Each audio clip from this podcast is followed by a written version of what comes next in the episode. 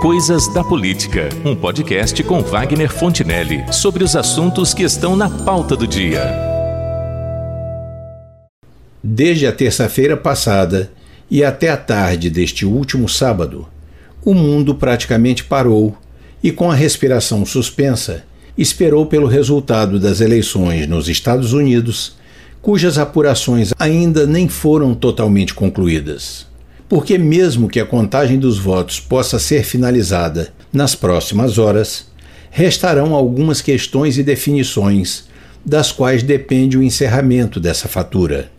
Em primeiro lugar, a própria sistemática eleitoral norte-americana, que, ao contrário do que acontece no Brasil, não é federal e nem conta com uma justiça especializada para isto. Lá não existem tribunais eleitorais que coordenem e deem a última palavra sobre as demandas entre partidos e candidatos. As eleições são organizadas e realizadas em nível estadual, e como os estados possuem autonomia legislativa, cada um deles tem suas próprias regras sobre como fazer isto. Em razão de tais peculiaridades, as discordâncias que por acaso surgirem serão decididas pelas cortes máximas dos respectivos estados e somente em casos especialíssimos é que o assunto será submetido à Suprema Corte dos Estados Unidos. Outra diferença significativa de lá para cá é que a eleição do presidente deles é feita de maneira indireta.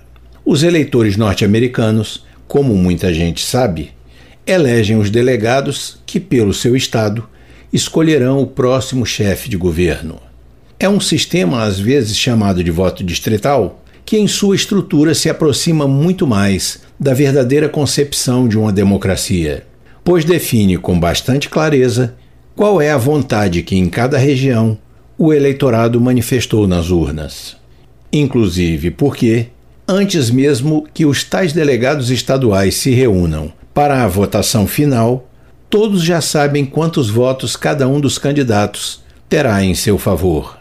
Porém, apesar de todas essas cautelas para a garantia de que o processo seja absolutamente democrático, ainda não se pode dizer que o sistema eleitoral adotado pelos Estados Unidos esteja livre ou inteiramente protegido contra o ataque de pessoas mal intencionadas, como está acontecendo agora mesmo, apenas porque o Trump, que foi derrotado numa eleição disputada palmo a palmo, resolveu que não irá aceitar o resultado das urnas.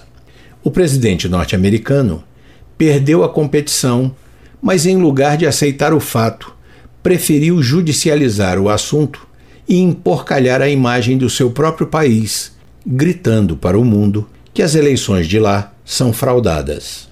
Porque ele prefere interpretar a situação pela ótica de um competidor feroz que, para alcançar os seus objetivos, não leva em consideração os limites da ética e da decência.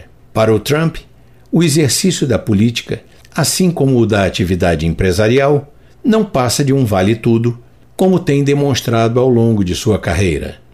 Só que o seu inconformismo com a derrota nas urnas foi uma pedra mais do que cantada, como se diz. Muito antes das eleições, ele já começara a postar no Twitter e a fazer declarações dizendo que só não ganharia se elas, as eleições, fossem fraudadas, e que recorreria à justiça contra qualquer resultado que fosse contrário à sua vitória. Ou seja, preparou o caminho para justificar a quizumba que agora está aprontando, sem qualquer prova ou evidência que se possa levar a sério.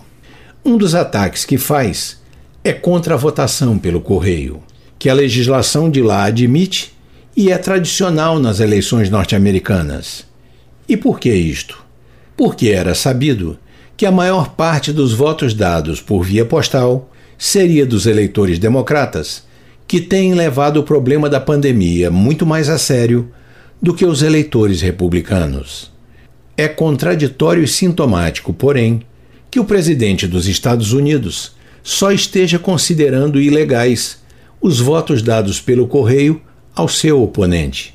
Em relação aos estados e condados, nos quais obteve a maioria dos votos, mesmo que vindos pelo correio, ele não levantou esse tipo de suspeição. Está claro que o propósito do Donald Trump é tumultuar o processo, porque, por sua natureza e temperamento, não consegue admitir que tenha sido derrotado nas urnas por um adversário que, durante toda a campanha e durante os debates pela televisão, procurou desmerecer e desqualificar. E como se verifica agora, a agressividade do republicano foi um tiro que saiu pela culatra. Assim como sairão pela culatra suas tentativas de invalidar o resultado das eleições de 2020 nos Estados Unidos pela afirmação sem provas de haverem sido fraudadas. Portanto, apesar do batalhão de advogados que o Trump tem a seu serviço, neste momento é praticamente impossível que consiga reverter o resultado das urnas. 279 delegados para o Biden contra 214 para ele. Por outro lado, vale lembrar que essas eleições não afetarão apenas os norte-americanos, pois foi por isto, pela importância econômica e geopolítica dos Estados Unidos, que elas foram acompanhadas com grande interesse e certo grau de preocupação por praticamente todos os demais países do mundo, muitos dos quais torcendo por diferentes motivos contra o atual ocupante da Casa Branca.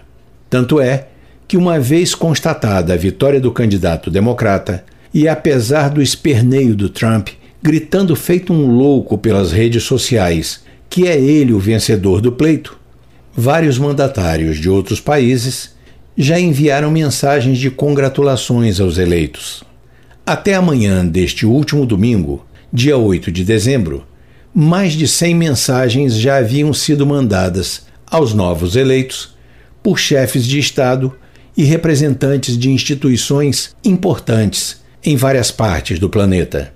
Porque é compreensível que, não importando quais tenham sido suas relações com o governo Trump, todos queiram criar um caminho para a continuidade ou melhoria dessas relações, mas, sobretudo, porque isso é educado e protocolar.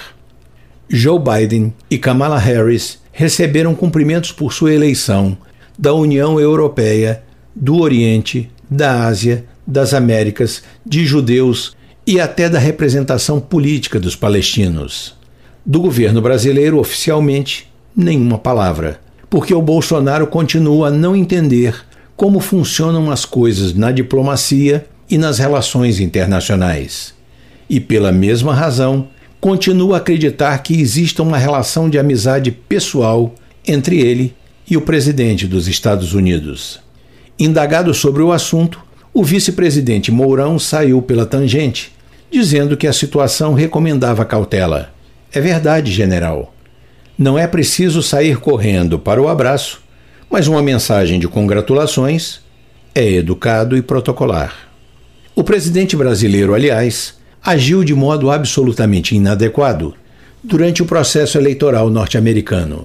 Declarou preferências, fez manifestações públicas de apreço ao Trump e chegou a tecer críticas ao próprio sistema eleitoral de lá pelas mesmas infundadas suspeitas de que poderia haver alguma fraude prejudicial ao candidato republicano.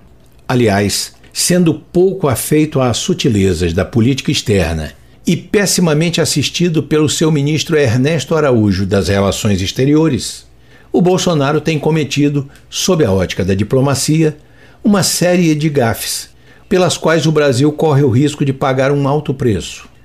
Neste momento de transição de um governante para outro, lá pela América do Norte, quase todas as nações do mundo estão procurando mexer suas pedras no tabuleiro com o máximo de cautela e habilidade porque não é preciso ser nenhum gênio das relações internacionais para entender que uma mudança de governo e do estilo de governar nos Estados Unidos afetará os interesses de centenas de outros países, comercialmente, economicamente, politicamente e estrategicamente.